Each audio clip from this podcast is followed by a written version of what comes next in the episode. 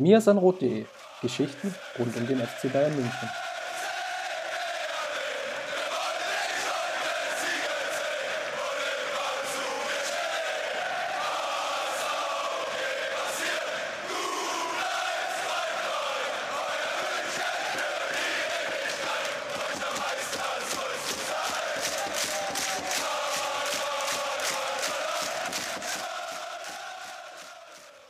Herzlich willkommen zu Mir sind Rot Podcast, Folge 153. Mein Name ist Christopher Ramm und heute besprechen wir die Partie FC Bayern München gegen SC Freiburg. Und wie schon unter der Woche zum Meisterschaftspodcast, wenn man so will, habe ich wieder Maurice zu Gast. Grüß dich, Maurice. Servus, hi. Wunderbar. Dann, wie immer, gleich zum Anfang die neu beliebte Kategorie rund um den FC Bayern. Lass uns mal einsteigen. Wir hatten ja das letzte Mal aufgenommen, witzigerweise, als der FC Bayern direkt gegen Meppen gespielt hat. Die Partie mit 5 zu 1 gewonnen. Fried hatte einen Dreierpark. Köhn, glaube ich, vier Torvorbereitung oder beziehungsweise Torbeteiligung, weil einmal dann noch selber getroffen. Und das war dann der Sprung an die Tabellenspitze. Ja, starke Partie. Das war wirklich parallel zu, äh, zu unserer Aufnahme. Und ich habe dir danach noch gesagt, ja, steht schon, steht schon 3 3-0, glaube ich, oder 2-0 damals. Ähm, und es sah dann auch relativ gut aus. Von der Köhne auch noch ein wunderschönes äh, Distanztor mit dabei gewesen. Wenn man auf so Distanztor steht, da ist ja bei uns im Slack so ein bisschen die Meinung immer gespalten, ob so ein Distanztor äh, Tor des Monats werden sollte. Aber ansonsten war das sicherlich äh, ein Favorit für den aktuellen Monat. Aha, dann war wenig später, quasi, wenn man so will, bleiben wir mal chronologisch und bleiben wir bei den Amateuren. Ähm, gestern, also wir nehmen heute am Sonntagnachmittag auf, die Partie gegen den FC Magdeburg. Und das war dann vom Spielverlauf her eine komplett andere Partie. München ist im frühen Rückstand geraten durch einen ja, etwas unglücklichen Handelfmeter. Fried hatte den Ball an die Hand bekommen im Strafraum, war aber sehr angelegt. Bisschen Pech gehabt, in dem Fall dritte Liga, kein Video Assistance Referee, der vielleicht nochmal hätte eingreifen können. Und über die gesamte Partie hatten die Bayern eigentlich sehr große Probleme mit den Schnittstellenpässen in die Abwehr also diese zu verteidigen und ein zweites großes Problem teilweise auch höhere Bälle hinter den Rücken der Abwehr, so auch dann beim 2 zu 0 für Magdeburg. Und das ganze, die ganze Partie ist eigentlich so gelaufen, weil sie natürlich durch, durch viele Wechsel geprägt war. Wir sprechen ja gleich über den FC Bayern, die Männermannschaft, die ja fast zeitgleich oder etwas später dann gegen Freiburg gespielt hat, wo ja einige Amateur-Jugendspieler ja auch dann unterwegs gewesen sind und diese doch etwas größere Änderungen hat man der Elf von Sebastian Hönes deutlich angemerkt. Das waren, glaube ich, sechs Änderungen. Und es hat lange gedauert, bis sie dann wirklich ins Spiel gekommen sind. Magdeburg hätte, ja, ich möchte nicht behaupten, 4-5-0 führen können, aber die Chancen waren durchaus da. Hofmann nochmal einmal eine 1 gegen 1 Situation verteidigt. Ähm, ja, es war nicht das Spiel, man hat sich dann dennoch da rausgezogen. Vried hat in der 87. Minute noch einen Elfmeter rausgeholt und nach einem Eckball von Stiller kam Kern nochmal zum Abschluss und das war dann in der Nachspielzeit das 2 zu 2. Sicherlich glücklicher Punktgewinn an der Stelle. Natürlich auch stark geprägt durch die, das ersatzgeschwächte Team. Ähm, wie gesagt, viele ähm, Amateurspieler waren bei den Profis beziehungsweise bei den Männern dann zugange. Ja, ähm, für mich dennoch also auf jeden Fall positiv aus dieser Partie mitzunehmen ist, dass die Mannschaft sich da nicht aufgegeben hat, sondern am Ende nochmal so stark zurückkommt. Ich glaube, das wäre eine Entwicklung, die wir in der ersten Halbserie nicht gesehen hätten. Und das zeigt auch einfach, wie die, wie die Mannschaft da auch, auch mental gewachsen ist und da mental bereit ist, dieses, dieses äh, dritte Liga-Feeling oder diese Aufgabe, dritte Liga auch vollkommen anzunehmen. Und das ist, glaube ich, eine sehr, sehr positive Entwicklung. Dann schauen wir weiter zu den Frauen die, wir hatten das ja beide schon auch am vergangenen Donnerstag besprochen gehabt, ne, Mittwoch hatten wir es besprochen, die wichtige Partie, die anstand gegen den VfL Wolfsburg. Wolfsburg ja schon deutscher Meister bei den Frauen geworden. Für den FC Bayern ging es oder geht es immer noch um die Champions League Qualifikation. Da hängt Hoffenheim im Nacken, die ja gegenwärtig Dritter sind, der FC Bayern auf zwei. Und die Elf von Jens Scheuer hatte eine super Partie gehabt gegen Wolfsburg, sich viele Chancen herausgespielt, gerade in der Schlussphase die letzte halbe Stunde deutlich dominiert. Wolfsburg musste sich zurückziehen im 4-4-2, sehr passiv verteidigt, Bayern sehr aggressives Pressing gespielt, Angriffspressing, viele frühe Balleroberungen, Chancen durch Dahlmann und Simon. ja, direkt vor dem Tor und da war wieder das Problem der Chancenbewertung, was sich hier eigentlich auch durch die komplette Saison zieht. Die Bayern Frauen schaffen es nicht, ihre Spielüberlegenheit in Torerfolge umzumünzen. Das ist sicherlich das ganz große Manko der Elf von Jens Scheuer. Und das braucht man auch nur oder kann man sehr gut auch in der Tabelle ablesen. Wolfsburg erster, 88 Tore erzielt, die Bayern Frauen mit 57 Toren, erzielten Toren auf Platz zwei. Mir ist schon klar, dass da ein sehr großes Gefälle ist innerhalb der selbst der kleinen Liga. Aber da, äh, es, es, es fehlt halt so dieser absolute Killerinstinkt, die perfekte Stürmerin dann vorne drin, die dann vielleicht auch diese doch sehr, sehr guten Chancen dann konstanter vielleicht verwertet. Jetzt gibt es am letzten Spieltag im Endeffekt ein Finalspiel gegen Essen. Die sind aktuell Fünfter. Die Bayern-Frauen müssen die Partie gewinnen. Wobei selbst Hoffenheim als Dritter ja noch eine relativ schwere Aufgabe hat. Die spielen nämlich gegen Potsdam, den Tabellennachbarn, die sind Vierter. Also die, wenn man so will, alle unter sich, außer äh, der Meister Wolfsburg, die spielen zu Hause gegen Leverkusen, die gehen dann vorne weg. Ja, ich, für mich bleibt es bei den Frauen weiterhin eine große Frage, die ja auch schon bei uns im Blog häufiger mal so ein bisschen angeteasert wurde oder auch wer den, den Christian Texter Texte häufiger verfolgt, ähm, der weiß auch, äh, dass es einer von seinen größeren ähm, Punkten immer wieder ist. Ich warte so ein bisschen darauf, dass sich der FC Bayern wirklich vollkommen auf das Frauenteam committet und da mal anfängt, auch in einem Budgetrahmen zu operieren, dass es auch erlaubt, einem den VfL Wolfsburg vernünftig anzugreifen. Äh, ich glaube, jetzt im, im kommenden Sommer steht dem Team schon wieder ein kleinerer Umbruch auch bevor. Und ja, ich hoffe da noch immer so ein bisschen, dass der, ähm, der Einfluss von, von dem neuen, in Anführungszeichen, Präsidenten Heiner da ein bisschen durchkommt und er dieses Projekt so ein bisschen für sich auserkort und da ein bisschen ja, mit, mit Feuereifer dahinter ist. Ein Altprojekt, wenn man so will, oder das Herzensprojekt des Vorgängers von Heiner ist ja das Basketballteam. Und wir haben bisher immer relativ selten das Basketballteam gestriffen, aber mit dir haben wir ja einen echten Experten. Und in München hat da jetzt das Bundesliga ja, Abschlussturnier in gewisser Weise stattgefunden, so eine Art Playoffs. Und da sind die FC Bayern Basketballer schon in der Vorrunde, es gab so eine Art Turniermodus in der Vorrunde schon etwas gestrauchelt, man, ich glaube, so kann man es formulieren, und sind dann auch gegen Ludwigsburg relativ ja, krass eigentlich oder unerwartet ausgeschieden. Ja, genau. Also ähm, für alle, die, die damit nicht so ganz vertraut sind, es war ein, ein Modus, bei dem sich zehn Mannschaften äh, angemeldet haben und die zuerst in der Gruppenphase jeder gegen jeden gespielt haben, eben im Audi Dome in München. Danach sind die besten vier Teams aus jeder Gruppe, also es gab zwei Gruppen mit jeweils fünf Mannschaften.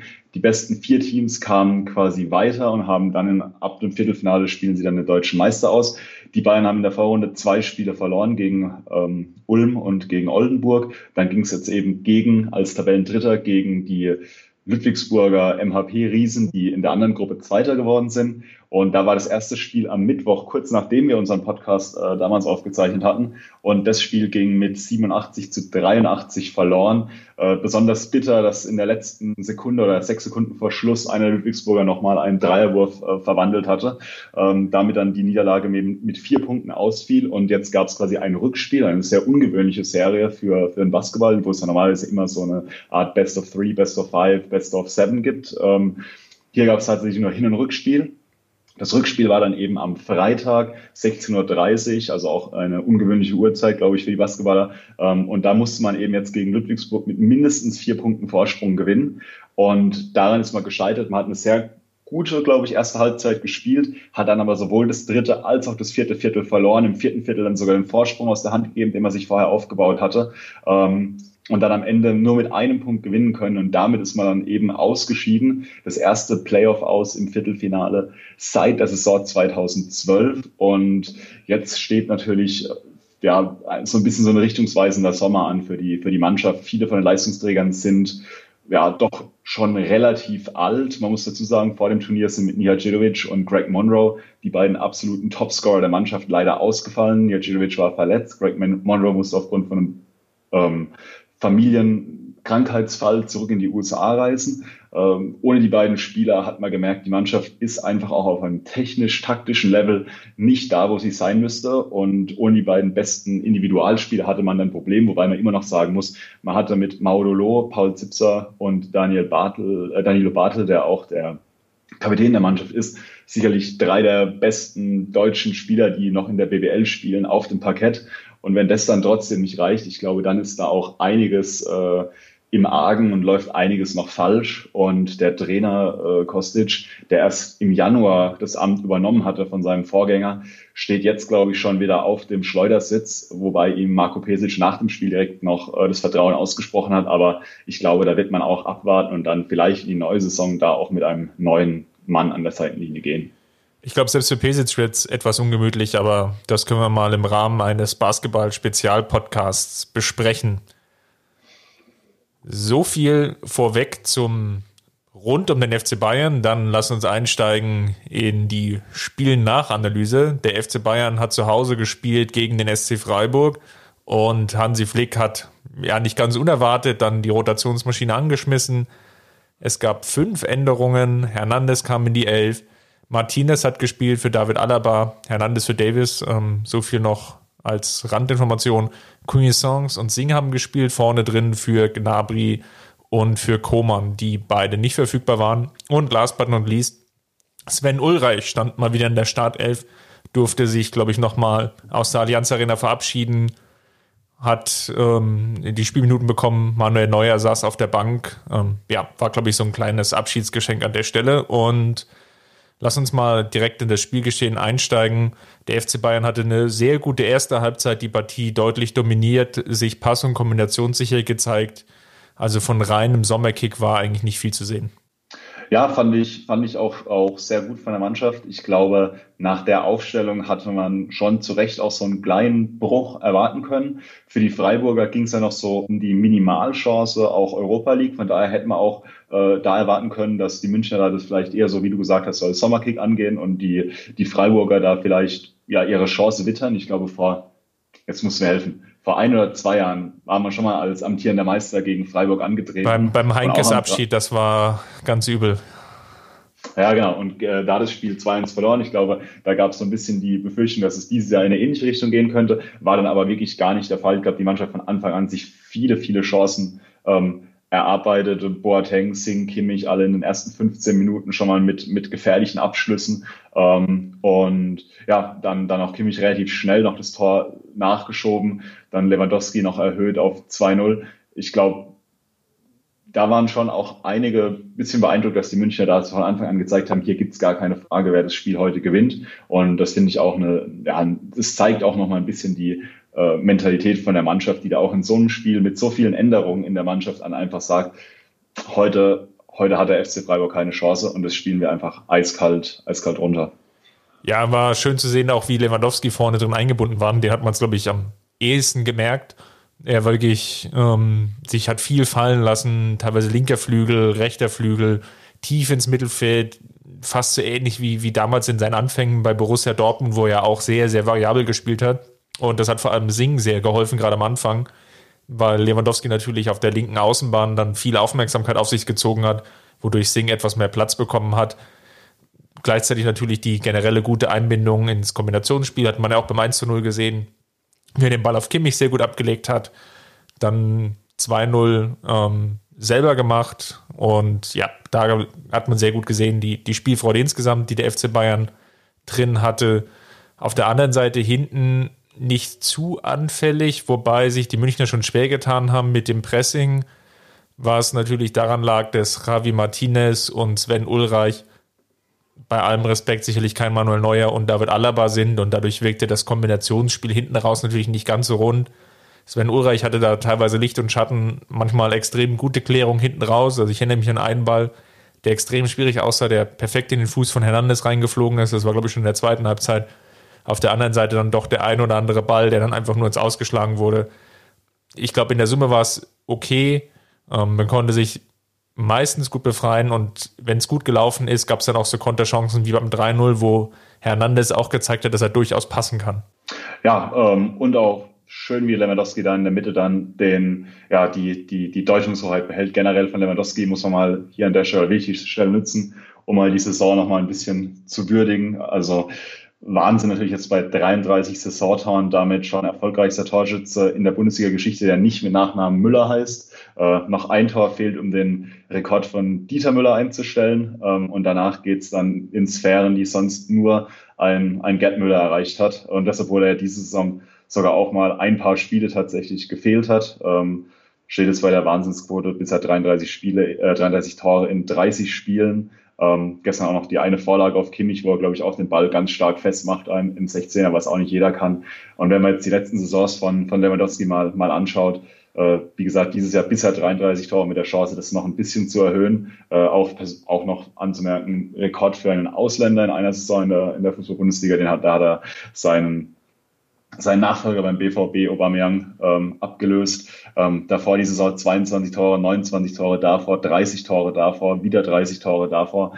In der ersten Saison 17, die nehmen wir ein bisschen außen weg, aber ansonsten ist es natürlich eine, eine Wahnsinnskonstanz, die Robert Lewandowski da an den Tag legt. Ich habe gerade eben mal aus, äh, aus Interesse nochmal hier parallel nachgeschaut und ja, der, der, der letzte Schütze von Bayern, der mal über 27 Tore geschossen hat, war Mario Gomez in der Saison 2010, 2011 mit 28 Toren. Und äh, ja, genau, wenn man, wenn man da noch jemanden finden will, der nochmal über 27 Tore geschossen hat, dann muss man schon sehr, sehr weit zurückgehen. Und das ist dann nämlich, ja, ist dann tatsächlich auch äh, Karl-Heinz Rummenigge im Jahr in der Saison 1981 und Lewandowski hat es jetzt in den letzten fünf Jahren viermal geschafft. Von daher ja, zeigt vielleicht auch nochmal einfach, was man da für eine immense Qualität mit Robert Lewandowski auf der Position hat. Ja, absolut. Also sehr schönes Loblied auf Robert Lewandowski, sicherlich auch der Man of the Match ähm, aus dieser Partie, hat sich in der zweiten Halbzeit dann etwas schwerer getan, nicht mehr ganz so variabel. Ich glaube, da lief es dann auch etwas dahin. Auch die Anfangsphase der zweiten Halbzeit war dann nicht mehr so gut. Das Pressing der Freiburger dann nochmal sehr, sehr stark. Ähm, wie schon angesprochen, Ulreich Martinez konnten sich nicht so ganz so gut befreien, teilweise im Pass- und Kombinationsspiel. Die Laufwege waren nicht so da, die Abstände relativ groß. Summa summarum, dennoch dann ein relativ ungefährdeter 3 zu 1 Sieg. Zwei Aspekte würde ich gerne nochmal mit dir besprechen. Zum einen sicherlich lobenswert, dass Flick so konsequent die U21-Spieler hat spielen lassen. Obwohl Davis gefehlt hatte, hatte ich irgendwie ausgerechnet. 162 Minuten gab es insgesamt drauf für die U21-Spieler. Zirksa hat 26 Minuten bekommen, Cuisance 64, Singh 64, Richards und Musiala haben jeweils ihr Profi- bzw. ihr Männerdebüt in der Bundesliga gegeben. Und Musala ist der jüngste Bayern-Profi, der jemals zum Einsatz kam. Der ist im Februar 17 Jahre alt geworden.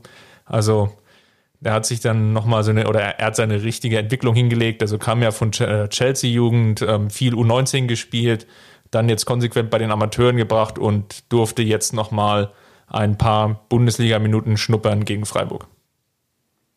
Ja, also mu muss man tatsächlich auch sagen, ähm, guter, guter Ansatz von, von Flick da in so einem Spiel, in dem es jetzt nicht mehr um, ja, um, um alles geht, da auch mal die jungen Spieler eine Chance zu geben. Mir persönlich äh, tut, tut einer ein bisschen arg leid, das ist, das ist Lars Lukas May, der leider momentan verletzt ist und äh, der, der, so um seinen, ja, einen weiteren Einsatz mal bei den, bei den Männern ja, gebracht wurde. Für ihn darf dann der Richard sein Debüt geben, sicherlich auch für ihn eine Belohnung für eine sehr gute Saison bei den Amateuren. Ähm, ich denke, ganz ähnlich kann man das auch für, für Sapit Singh ähm, sagen, der bei den Amateuren, ich glaube, auch bei etwa 15 Torbeteiligungen steht, also auch eine, eine tolle Runde da gespielt hat. Ähm, Musiala auch, ja, glaube ich, kommt dann da rein, hätte man genauso gut auch ähm, Batista Meyer bringen können, ähm, der sicherlich jetzt in den letzten Wochen schon häufiger bei den Profis im Kader gestanden ist. Aber das sind dann im Endeffekt Kleinigkeiten, alles in allem eine, eine gute Entwicklung und ich hoffe doch auch stark, dass, äh, dass Flick vielleicht in dem Spiel gegen Wolfsburg gerade gegen Ende dann auch nochmal dem einen oder anderen Spieler da eine, eine kurze Chance gibt, äh, sich da zu zeigen. Gerade mit den fünf Wechseln, die jetzt möglich sind, ist es ja auch äh, etwas einfacher umzusetzen. Er hat schon großspurig angekündigt, fand ich sehr bemerkenswert, ähm, dass Audrio Sola, der gestern gegen Freiburg nicht gespielt hat, dann Einsatzminuten bekommen wird und sogar starten soll. Also ich gehe mal davon aus, dass er für das DFB-Pokalfinale dann schon soweit im Voraus plant und vielleicht jetzt nochmal Pavard und Boateng dann die Pause gibt, dass Davis und Alaba ähm, dann zurückkehren und dann vielleicht zusammen mit Hernandez und Otrio Sola dann die Viererkette bilden werden. Ja, ich denke auch im, im Mittelfeld sicherlich hat man mit Kimmich und Goretzka sicherlich auch nochmal zwei Kandidaten, von denen einem von den beiden zumindest eine Pause sicherlich auch gut tut. Voraussetzung dafür ist natürlich, dass äh, ja, ein, ein zentraler Mittelfeldspieler zur Verfügung steht, den man dafür einwechseln kann. Ich glaube, gestern hatte man da tatsächlich ja, so richtig keinen im Kader, der die Sechserrolle von, von Kimmich hätte übernehmen können. Mit Abstrichen vielleicht äh, Javi Martinez, äh, aber ansonsten, ja, da hat man vielleicht nächste Woche ein paar, paar mehr Optionen, um, um Kimmich mal eine Pause zu bieten. Ja, eventuell eben der von dir angesprochene Martinez. Das wäre jetzt mein zweiter Punkt, den ich nochmal gerne mit dir diskutieren wollen würde. Glaubst du denn, dass wir wirklich die letzten Spiele gesehen haben, sowohl von Martinez als auch von Sven Ulreich in der Allianz Arena? Also zumindest natürlich im Trikot des FC Bayern. Ja, ich befürchte tatsächlich, dass es bei beiden Spielern leider der Fall sein wird. Ähm, gerade Javi Martinez wird natürlich äh, ja, sehr schmerzlich vermisst werden von, von, von vielen Fans. Er hat sich ja, glaube ich, in seinen, in seinen sieben Jahren jetzt in München doch schon ein bisschen als ja, als, als Kultfigur entwickelt, der auch einfach, ja, auch neben dem Platz äh, doch, doch immer sehr gern gesehen war, ähm, der natürlich extrem viele Verdienste für den FC Bayern geleistet hat, aber ja, dessen Karriere dann ein bisschen von, ja, ich möchte eigentlich sagen, von, von, von zwei Faktoren so ein bisschen, ja, leider abgekürzt wurde auf allerhöchstem Niveau. Das eine natürlich die Verletzungen, die ihn immer, immer wieder geprägt haben.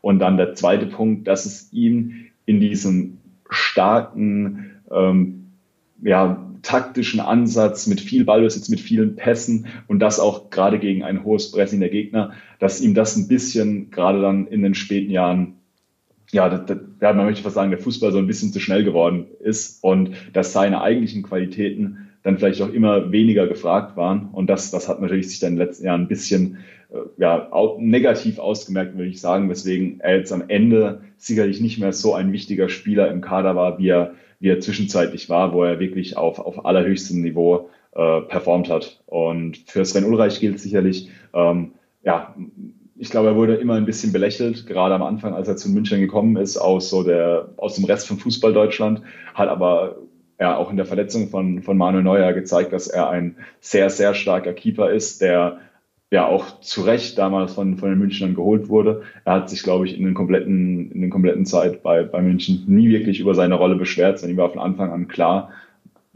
was er kann und für was er aber auch geholt wurde und welche Rolle er in dem Gefüge FC Bayern einnehmen soll. Und ich glaube, da sollte man ihm jetzt auch die Möglichkeit geben, dass wenn ein Bundesligist sagt, sie haben Bedarf auf der Torwartposition, äh, dann bekommen sie damit Sven Ulrich sicherlich einen Spieler, der jetzt vier Jahre auf allerhöchstem Niveau täglich trainiert hat, der quasi, ich sage mal, von den Besten gelernt hat und der sicherlich noch einige gute Jahre bei einem Bundesligisten spielen kann. Ja, also perfekt zusammengefasst, glaube ich, bei Martinez, der Fußball ist so schnell geworden, sicherlich. Also seine Rolle hat sich ja sowieso schon verschoben gehabt, sehr, sehr stark, ähnlich wie es ja eigentlich auch in Bilbao schon war. Raus aus dem defensiven Mittelfeld, rein eher Richtung Abwehr. Ich glaube natürlich, der größte Erfolg, der mit Martinez verbunden ist, ist natürlich klar die Doppelsechs mit Schweinsteiger, wo Schweinsteiger natürlich sehr stark diesen Spielgestalter gemimt hat. In dem jetzigen personellen Setup braucht es da einfach vielleicht neben Kimmich einfach noch eine zweite Person, weil sich eben, wie du ja auch schon angesprochen hast, der Fußball sich doch eher Pressing relevanter ausgewirkt hat oder sich hinentwickelt hat. Auch gerade das Mittelfeldpressing ist dann deutlicher zu sehen und dann ist es dann für den Spieler, für Javi Martinez, glaube ich, zu anstrengend oder zu komplex, das Ganze dann aus Mittelfeld zu steuern. Parallel dazu sicherlich auch in der Innenverteidigung kann er das sehr, sehr gut spielen mit seiner Kopfballstärke. Es gab ja auch immer wieder so Highlights, also selbst in der letzten Saison gegen Liverpool die Partie in Liverpool, wo er doch als Innenverteidiger nahezu alles abgeräumt hatte. Das sind sicherlich die, die positiven Glanzlichter. Ich erinnere mich auch noch an das DFB-Pokalspielfinale 2015, glaube ich, wo er auch wirklich sehr, sehr gut ähm, gespielt hat in der Innenverteidigung. Aber eben auf der anderen Seite, selbst in so einer Partie gestern gegen Freiburg war es eben zu sehen, er hat natürlich Schwächen und diese Schwächen liegen im Spielaufbau, in der Spielgestaltung. Da kommt dann halt leider zu häufig dann der Querpass.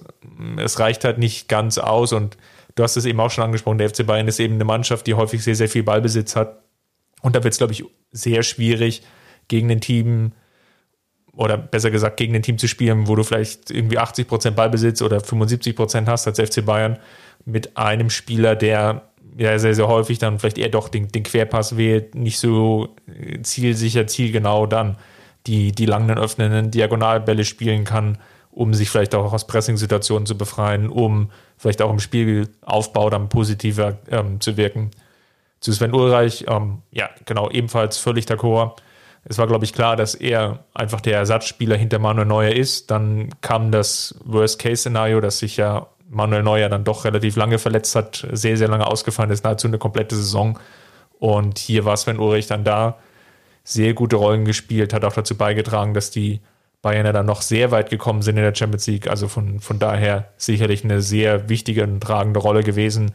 Ich kann mir aber nicht vorstellen, dass er sich jetzt als Nummer drei dann hinter Nübel dann einsortieren will. Und von daher eigentlich auch folgerichtig, wenn jetzt, äh, wenn er sich zumindest irgendwie umschaut, ob es nochmal eine Option gibt innerhalb der Bundesliga. Da hat sich ja die Torwartposition ja doch so als kleine Wackelstelle bei dem einen oder anderen Verein herausgebildet.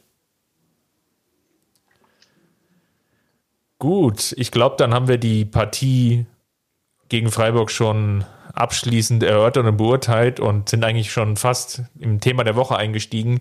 Ich wollte nochmal mit dir sprechen über die Transfers.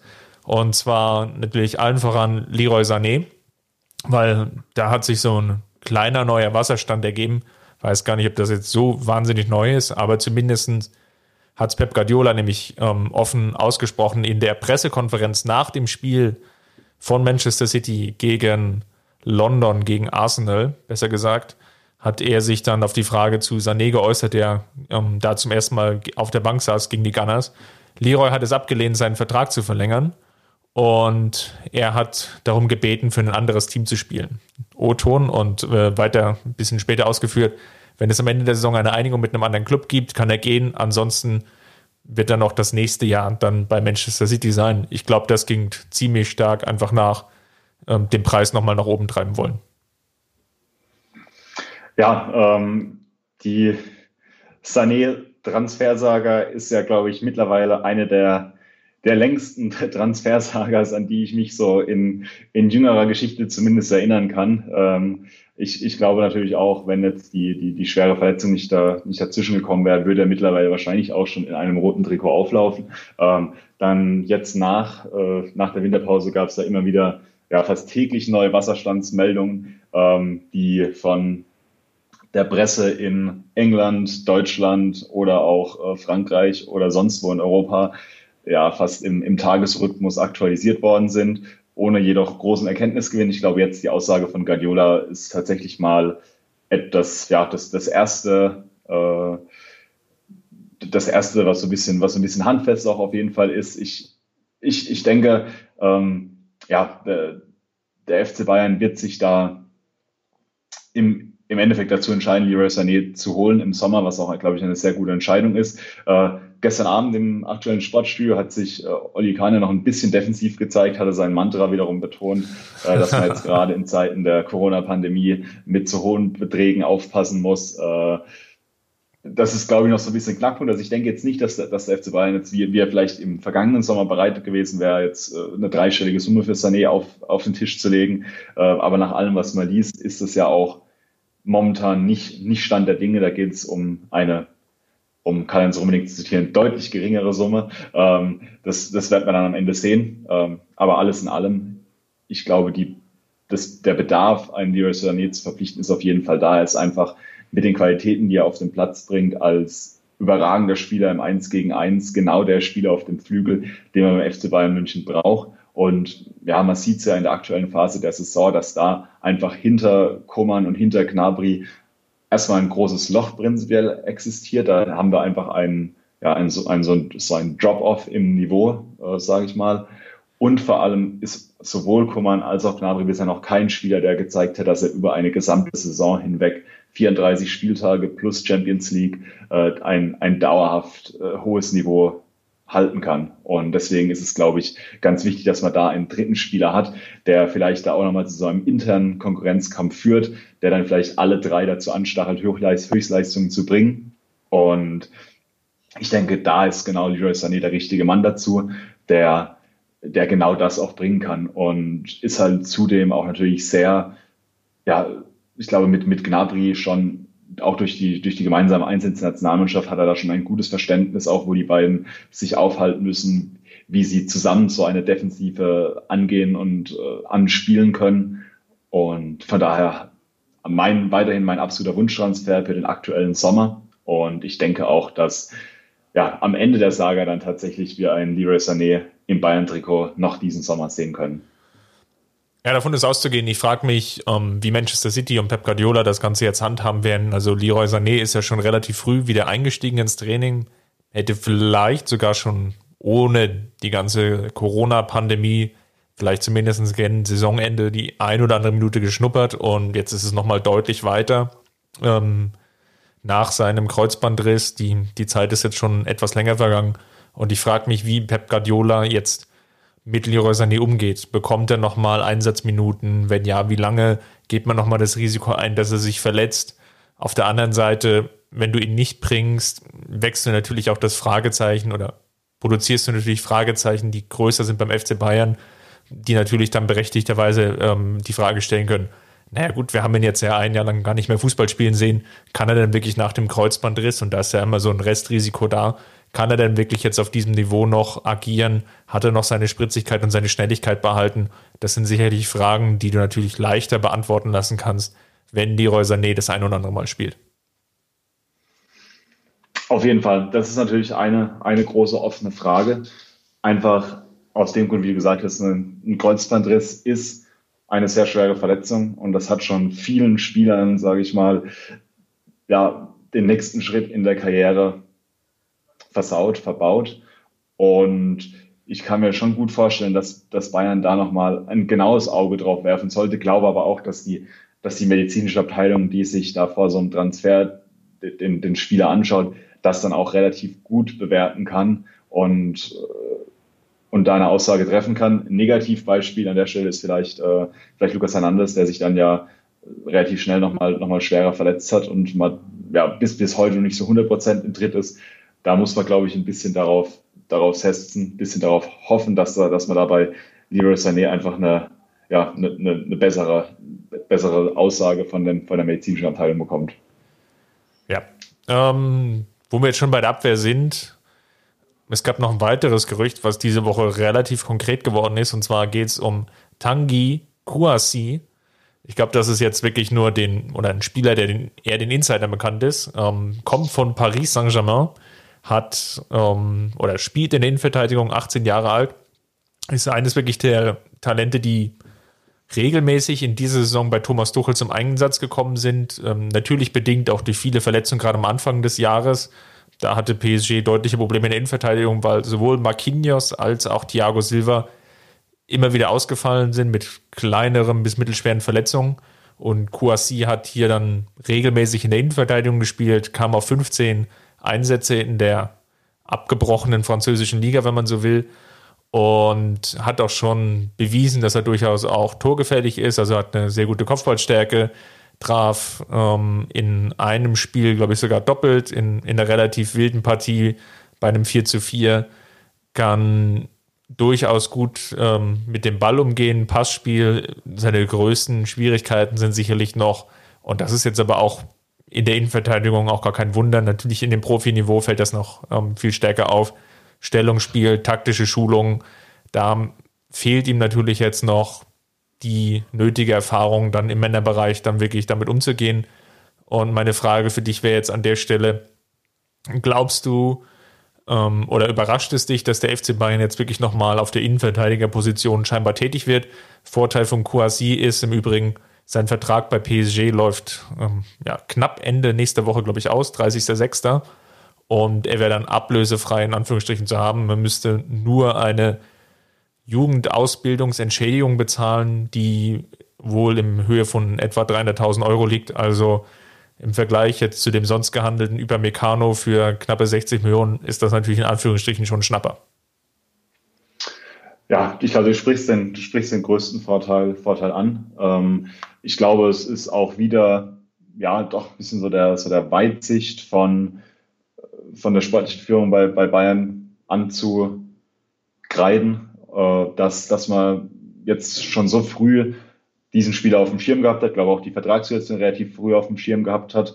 Ähm, und nach allem, was man so liest, ich muss es selber gestehen, ich habe von ihm kein Spiel wirklich gesehen, äh, aber nach allem, was man so liest, holt man sich da tatsächlich einen Spieler, der zum einen flexibel einsetzbar ist in der, in der Defensive, der auch schon Einsätze im defensiven Mittelfeld geholt hat und der sicherlich auch seine Stärken im Kopfballspiel hat, was ja, es, äh, ansonsten bei der bayerischen Innenverteidigung momentan vielleicht ein bisschen ein Schwachpunkt ist.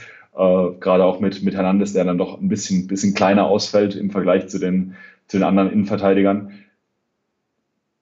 Überrascht es mich, dass man jetzt auf der Innenverteidigung, in der Innenverteidigung nochmal noch mal aktiv wird. Nicht wirklich. Ich glaube, wenn, wenn Javi Martinez den Verein verlässt, hat man da durchaus noch einen, einen Platz offen für einen Perspektivspieler. So wie ich das formuliere, heißt es aber auch, dass man sich von einem anderen Perspektivspieler, glaube ich, ja, mental und innerlich schon verabschiedet hat und das betrifft äh, Lars Lukas May. Ich glaube, für ihn ist das Ganze auf jeden Fall ein, ja, ein Schlag ins Gesicht und ich glaube, wir werden Lars Lukas May auch entsprechend nicht mehr besonders lange in München sehen, weil das im Endeffekt genau die Rolle ist. Ähm, hätte man jetzt gesagt, ja, wir, vertra wir trauen Mai zu, diesen, diesen Schritt zu gehen und quasi dieser nächste Kaderspieler zu werden, quasi unser, unser Talent, das dann eben hinter Hernandez, Alaba, Boateng und Süle. Süle in der Innenverteidigung steht, genau. Dann, dann, dann hätte man, dann würde man, glaube ich, nicht aktiv werden. Ähm, dass man jetzt quasi holt, spricht dann, spricht dann meiner Meinung nach eher dagegen. Und äh, ja, was das dann bedeutet für andere Talente, die man noch im, im Reihen der, der Jugendfußball hat, wie zum Beispiel Mbi, der ja auch wie Musiala aus, aus der Chelsea-Jugend kommt. Ähm, das sei mal dahingestellt. Ähm, aber ja, also meiner Meinung nach ist dieser, dieser Transfer von Kouassi spricht so ein bisschen dafür, dass, dass man eben diese Rolle des Perspektivspielers, die man ja auf jeden Fall im Kader haben sollte, dann, dann anderweitig besetzen wird als mit einem, mit einem Jugendspieler. Dann muss man dazu sagen, dass MB, jetzt muss ich selber oder muss nochmal im Kopf nachgraben, 16 oder 17 ist. Also der ist natürlich noch, noch jünger als Kouassi. Um, ähm, aber du hast es angesprochen. Lars Lukas May ist sicherlich oder wäre ein Verlierer dieses Transfers, mal ganz ungeachtet dessen, wie es im Endeffekt mit den gestandenen ähm, Spielern weitergeht. Du hast es, oder wir haben es jetzt hier in dem Podcast schon ähm, etwas länger ausgeführt, dass Javi Martinez ähm, ja, sehr wahrscheinlich wohl den FC Bayern verlassen wird. Hinter Jerome Boateng ist sicherlich ein Fragezeichen zu setzen. Wie groß das ist, wird man auch sehen. Er hat ja eine sehr, sehr gute Saison gespielt unter Hansi Flick. Ähm, das treibt sicherlich vielleicht nochmal den Preis und das Interesse vielleicht bei dem einen oder anderen Verein. Auf der anderen Seite gibt es vielleicht sicherlich auch die Überlegung im FC Bayern, ob man ihn jetzt nicht ohnehin vielleicht noch ein Jahr hält, weil aufgrund der Corona-Krise und natürlich des gewissen Alters, was Jerome Boateng schon erreicht hat, vielleicht jetzt auch nicht mehr die ganz großen Transfererlöse zu erzielen sind. Das wird man sicherlich abwägen müssen. Auf der anderen Seite gleiches oder ja, gleiches Fragezeichen im Endeffekt, wie hinter Leroy Sané ist natürlich auch, wie kommt Niklas Süle nach seinem Kreuzbandriss zurück? Hier muss man sich halt die Frage stellen, das ist jetzt die zweite schwere Knieverletzung für Niklas Süle. Findet er jetzt nochmal wieder zurück auf das alte Niveau vor der Verletzung? Wie viel Zeit braucht es auch? Es ist ja gerade bei einem Abwehrspieler, der und im, im Falle von Niklas Süle ja doch eine gewisse Masse mitbringt, wo das Knie einfach auch mehr aushalten muss und mehr Belastung. Wie, wie schnell kann das wirklich gehen, dass er auch wieder zu bei 100 Prozent ist? Gleichzeitig gibt es immer noch die ungelöste Frage der Vertragsverlängerung von David Alaba und ähm, was so ein bisschen in Gerüchten hochgekocht ist, wo man ich aber noch nicht wirklich glaube, ist natürlich Lucas Hernandez, der, du hast es ja auch schon angesprochen, ein sehr schweres erstes Jahr gehabt hat, aber doch teilweise immer wieder ans gezeigt hat und so einzelne Momente hat, wo er durchaus sein Talent hat aufblitzen lassen und er ist ja auch noch ein relativ junger Spieler. Von daher kann ich mir eigentlich nicht vorstellen, dass du da sofort ähm, da die Flinte ins Korn wirfst. Also da gibt es, glaube ich, relativ viele Wechsel, die wir da noch in der Abwehr sehen werden. Und außer Davis und Pava sehe ich da noch nicht so die ganz großen Konstanten. Aber definitiv, wenn du mit Kouassi noch einen Nachwuchsperspektivspieler reinholst, ihn sicherlich ja auch ähm, Versprechungen machst, dass er dann die ein oder andere Einsatzminute bekommt. Und er bringt ja jetzt schon 15 Partien bei PSG mit. Also ist jetzt ja nicht so, dass er dann nur noch mal so reingeworfen wurde und so ein paar Minuten gesammelt hat, sondern hat er durchaus ähm, schon auf höherem Niveau äh, relativ lange, wenn man so will, gespielt. Und ja, dann wird es, glaube ich, für, für Lars Lukas May ähm, relativ kompliziert. Einen weiteren Spieler, den ich noch mit dir besprechen wollen würde, ähm, ist Kai Havertz.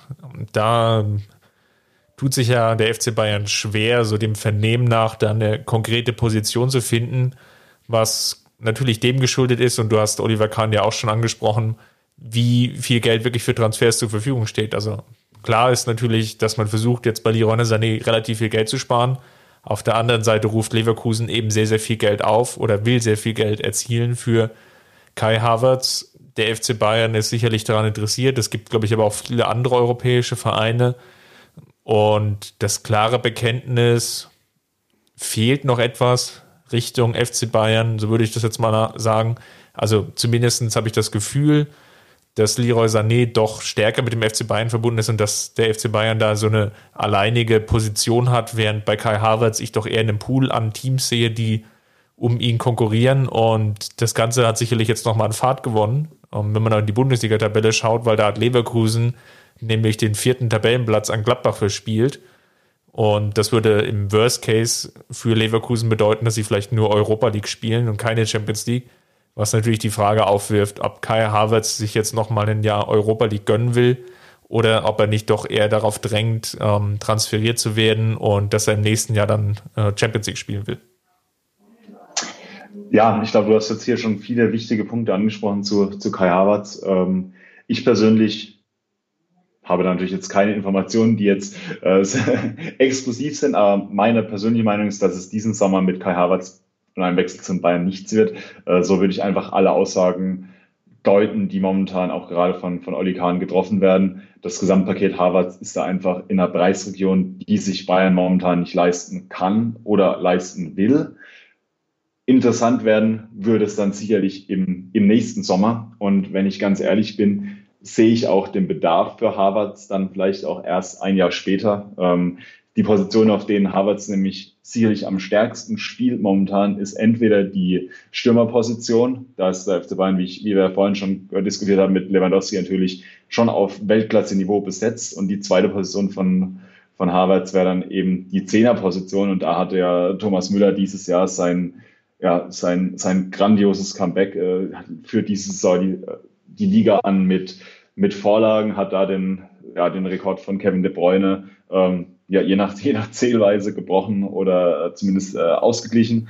Und von daher ist man auf den beiden Positionen, glaube ich, auch für die nächste Saison so weit besetzt, dass man Kai Havertz jetzt nicht zwingend benötigen würde. Natürlich würde ich ihn sehr gerne in einem Münchner Trikot sehen. Und wenn die einzige Möglichkeit ist, ihn zu bekommen, ihn diesen Sommer zu holen, dann muss man das, glaube ich, auch nochmal noch mal sehr stark in Erwägung ziehen. Allerdings, wie du auch schon richtig gesagt hast, ist der FC Bayern da, glaube ich, nicht in einer Pole Position. Und gerade Leverkusen ist ja auch eine Mannschaft, die ja nicht unbedingt Spieler innerhalb der Bundesliga transferieren will. Wenn es da die Möglichkeit gibt, so einen Spieler dann eher mal ins Ausland abzugeben, dann stehen da, glaube ich, auch die Interessenten Schlange. Ich glaube, Real Madrid, Manchester, man mag sie alle nennen, stehen da, stehen da oder haben den, haben da den Hörer schon in der Hand. Ähm, und ja, ich glaube, da muss man jetzt mal, muss man jetzt mal ein bisschen abwarten.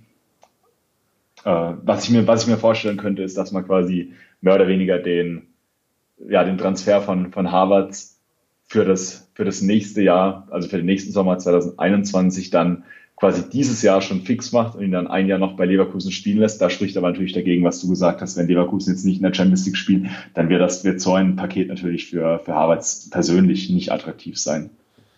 Ja, natürlich auch gepaart für den FC Bayern, weil will der wirklich jetzt 100 Millionen ausgeben, wenn das jetzt so Pi mal Gros Daumen wirklich die, die Preisregion ist, in der ähm, Leverkusen sich das Ganze nur vorstellen kann, Kai Havertz abzugeben, dann muss man sich natürlich schon die Frage stellen, willst du als Verein so viel Geld ausgeben, um dann einen Spieler gar nicht in München zu haben, sondern noch ein Jahr verliehen? Also das ist sicherlich eine sehr spannende Fragestellung. Auf der anderen Seite, es ist jetzt noch relativ viel Zeit, ähm, bis der Transfermarkt oder wo der Transfermarkt wirklich jetzt noch geöffnet ist.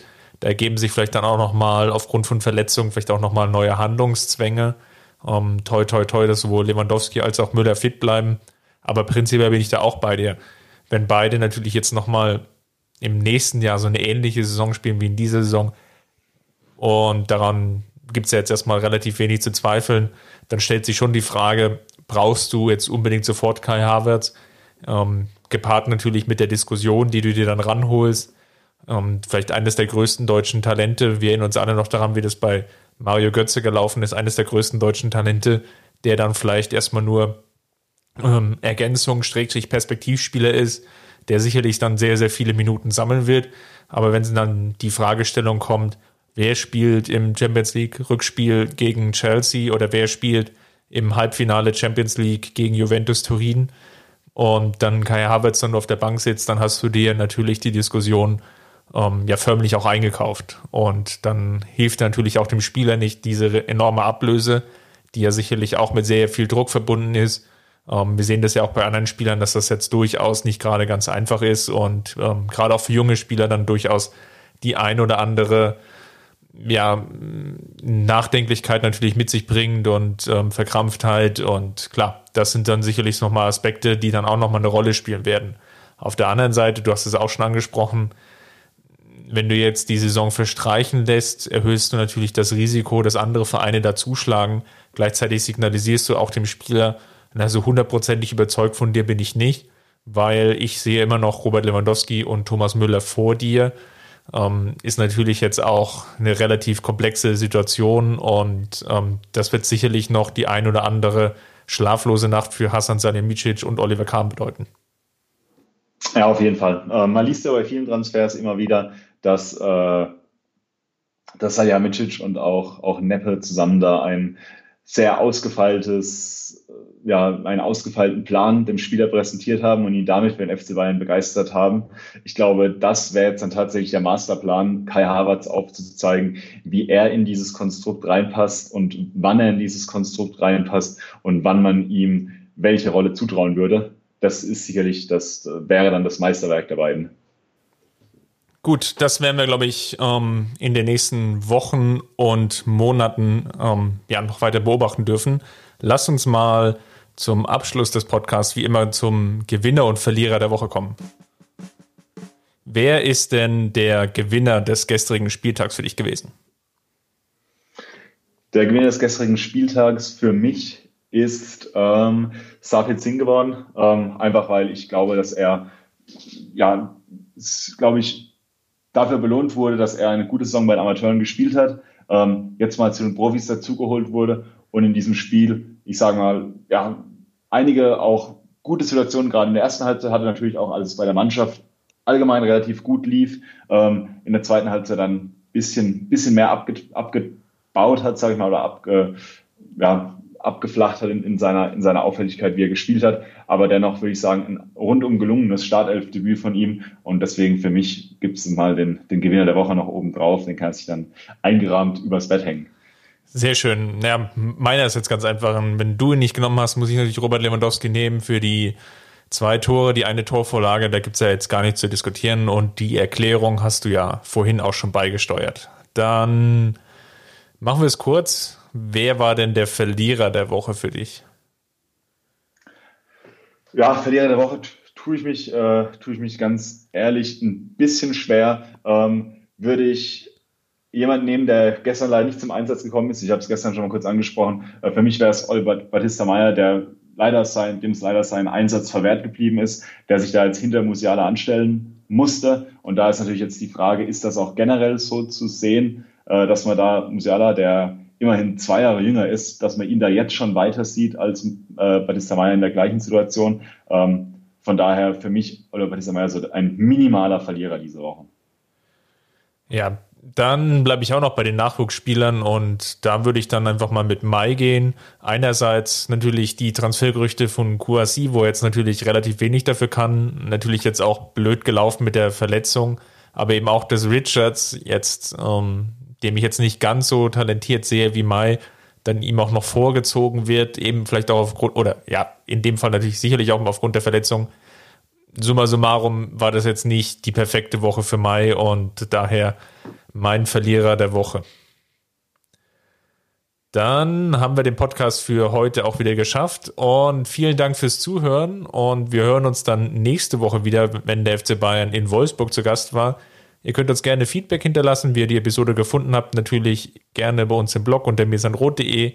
Natürlich auch in, bei Twitter, at mirsanrot, Facebook einfach mal nach mirsanrot suchen oder alternativ könnt ihr uns auch bei Instagram finden. Dort sind wir ebenfalls zu finden. Ähm, last but not least, unterstützt uns gerne finanziell. Ähm, Patreon.com slash mirsanrot ist da die Adresse, wo ihr uns finanziell unterstützen könnt. Und Maurice, mir bleibt am Ende nur zu sagen, vielen Dank, dass du heute unser Gast warst.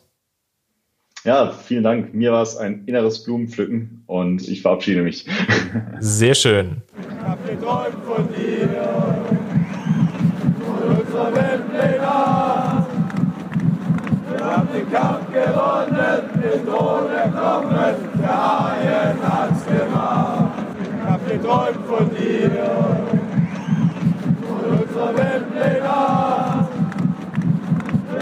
Kampf gewonnen, mit ohne Kommen, der Haien hat's gemacht. Ich hab geträumt von dir, von unserer Welt legal. Wir haben den Kampf gewonnen, mit ohne Kommen.